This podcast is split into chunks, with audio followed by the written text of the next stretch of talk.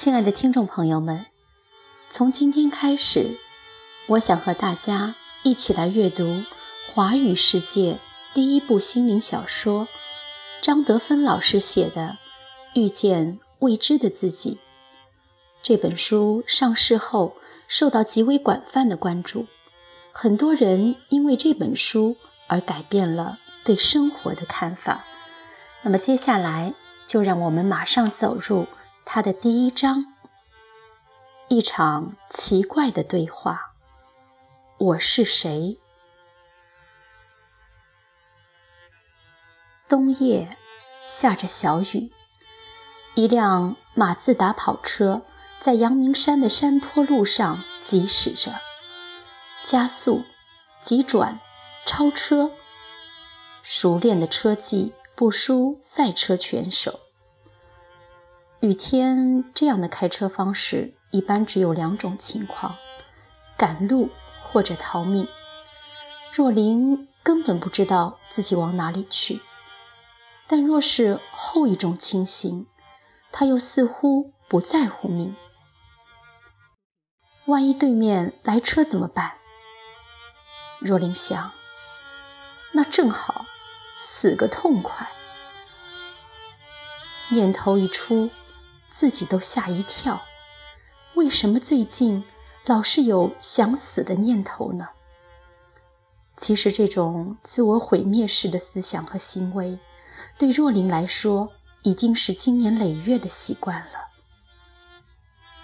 活着好累呀，这感觉一直是若琳人生的一个背景音乐，伴随着她从小到大每一个场景。都不曾缺席，而今晚和老公大吵一架，仍旧是重复过不知多少次的模式，把她推入哀怨的心理氛围，像又一次凭空跌落在一个未经休憩的乱缸，心在乱缸，身却又一次的夺门而出，想都没想要去哪儿。等回神过来。车子已经在上山的路上爬坡了。突然，车子呛了两声，居然熄了火，引擎怎么点也点不着了。仔细一看，汽油早已告罄。该死！若琳咒骂着，伸手在身上找手机，摸了半天，还打开了车内灯。就是不见手机的踪影，哼，这下好了，连手机都没带。若琳环顾窗外，一片漆黑。在冬天的雨夜，在这样一个荒郊野外的山区，一个没有手机、没有汽油的孤单女人。每次这种事都发生在我的身上。为什么我就这么倒霉呢？若琳又忍不住自怨自艾起来。眼角的余光这时扫到了一线灯光，来自于路边不远处的一间小屋。若琳想，也许天无绝人之路，试试看吧。她提心吊胆地来到小屋前，找了半天。看不到门铃，鼓起勇气，轻轻地敲了敲门。进来吧。一个苍老的声音。居然没锁门，若琳起了疑心。到底要不要进去？嗯，先推开门看看再说吧。门吱的一声被推开了。眼前是一间温暖的小屋，居然还有壁炉在生着柴火。一位面目慈祥的白袍老人正兴味盎然地看着他。进来吧，孩子。若琳像是被催眠一般，随着召唤进了小屋。坐吧。老人招呼若琳在壁炉边的椅子坐下，若琳却只站着，戒备地看着老人，随时准备情况不对就夺门而逃。老人坐在炉边，向他示意：“桌上有为你备好的热茶。”若琳嘴里说着谢谢，脚可没有移动半步。老人一点也不在意他的防备，笑着问：“你是谁？”我，我车没油了，手机没带，需要跟您借个电话。若琳乳嗫着，电话可以借给你，不过你没回答我的问题。老人摇着头说：“你是谁？”我叫李若琳。李若琳只是你的名字，一个代号。老人微笑着坚持。我问的是，你是谁？我。若琳困惑了，他到底想问什么呢？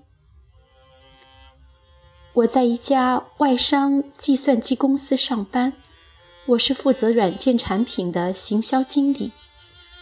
若琳。试着解释，那也不能代表你是谁。老人再度摇头。如果你换了工作，这个“你是谁”的内容不就要改了？在一个奇怪的地方，跟一个奇怪的人进行这样一场奇怪的对话。若琳这个时候。感受到了屋子里的一种神秘的气氛，以及老人身上散发的祥和宁静气质。这种神秘和安详总让人有所震慑。于是他不由自主地坐了下来。我是谁？他的心终于在乱钢上听到这个问题。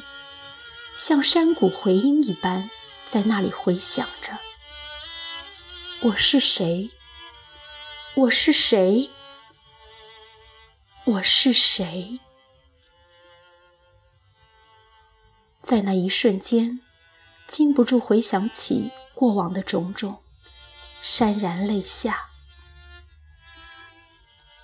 我是个苦命的人，从小父母离异。只见过父亲几面，十岁以前都由外祖父母抚养。继父对我一向不好，冷酷疏离。为了不脱离家庭，我早早的结婚了，却久婚不孕，饱受婆婆的白眼和小姑的嘲讽，连老公也不表示同情。工作上老遇到小人，知心的朋友。也没几个。若琳陷入了悲伤自怜的情绪里，迷蒙中，一生的种种不幸、不公，好像走马灯一样在眼前闪过。他自己都惊讶，在一个素未平生的人面前，居然把酿了很久的辛酸苦水全倒出来，一点儿也不吝啬。老人的目光现出同情，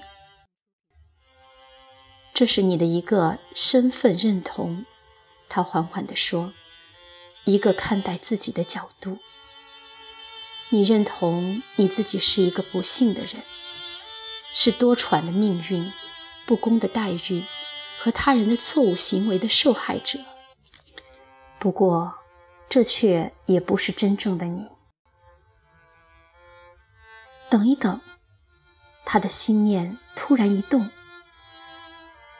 我天生聪明伶俐，才华横溢，相貌清秀，追求者众。我是台湾大学毕业的高材生，现在三十多岁，月薪就十几万。我老公张嘴就提起了老公，却又戛然而止。是，我知道你很优秀，老人理解的点头。但这又是你另外一种的身份认同，也不是真正的你。若琳刚刚被激起的信心又告瓦解，低头沉思：到底老人想得到什么样的答案呢？若琳一贯的好胜心此时蠢蠢欲动，他想。老人显然不是要找一般世俗的答案，那我就朝哲学、宗教的方向试试看。